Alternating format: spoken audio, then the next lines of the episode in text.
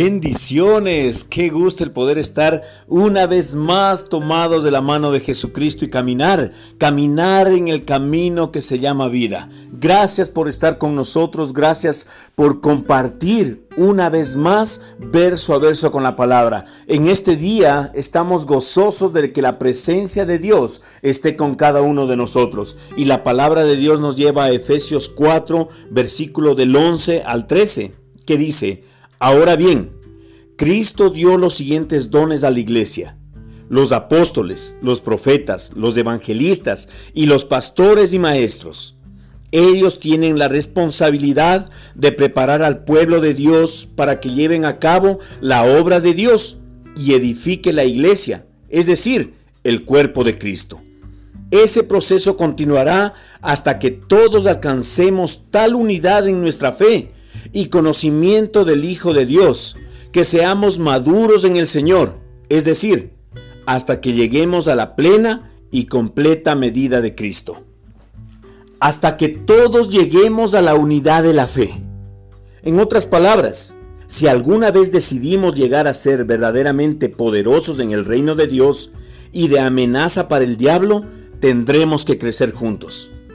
No será suficiente que solo algunos de nosotros crezcamos y digamos que los demás están mal. Las cosas no son así. Somos parte los unos de los otros, que somos un cuerpo, el cuerpo de Cristo. No somos islas en este mundo. Yo no puedo hacer nada sin que le afecte a usted.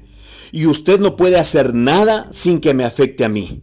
Estamos unidos por Dios pero nos sometemos los unos a los otros, según Efesios 4:16. Solo podemos crecer cuando estamos juntos. Aprendamos a vivir en amor. No seamos presa de la división ni del aislamiento.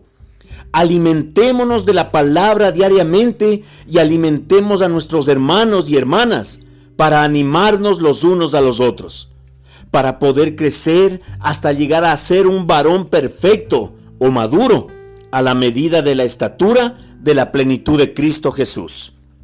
Acompáñame a orar. Amado Padre, bendito Dios, amado Salvador, oramos, Señor, por la unidad. Que la unidad, Señor Jesús, sea parte fundamental de nuestra vida diaria.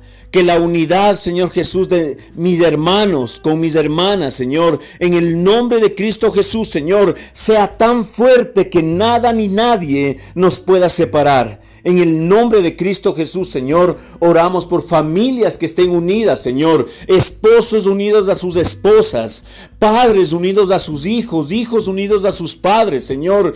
Que tal fuerza sea la familia que ningún ataque del enemigo, ningún ataque de Satanás pueda dividir a esa familia.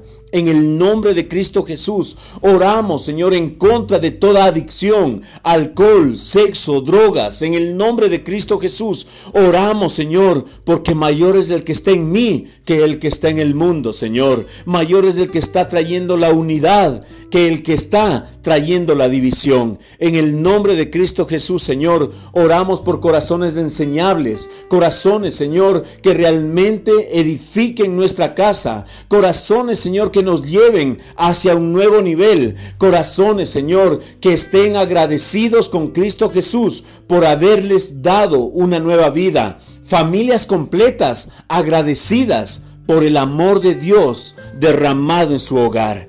Gracias, Señor. Padres, que estemos dispuestos a pedir perdón a nuestros hijos cuando nos equivoquemos. Hijos que estemos dispuestos a pedir perdón a nuestros padres cuando estemos en el error y que juntos caminando, agarrados de la mano, seamos inseparables.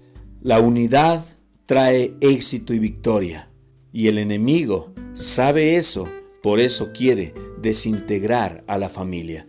Recordemos que la familia es el núcleo principal de la sociedad y Dios está a favor de la familia. Rescata a la familia y rescatarás tu generación. Amén.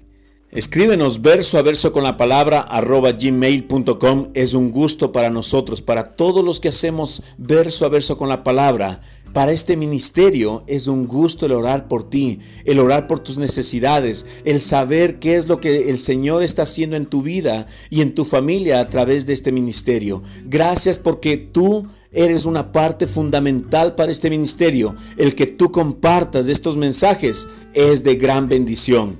El objetivo principal de este ministerio es poder llegar a las personas que nosotros no conocemos, pero que tú las conoces y que tú solamente puedes llegar a ellas, trayéndoles de esperanza, llevándoles del amor de Cristo a través de la palabra, a través de verso a verso con la palabra. Con amor, Pastor José Luis Larco, recuerda Jesucristo te ama, dio su vida por ti y cosas grandes están en tu vida. Te amamos y creemos que tú eres un victorioso y una victoriosa.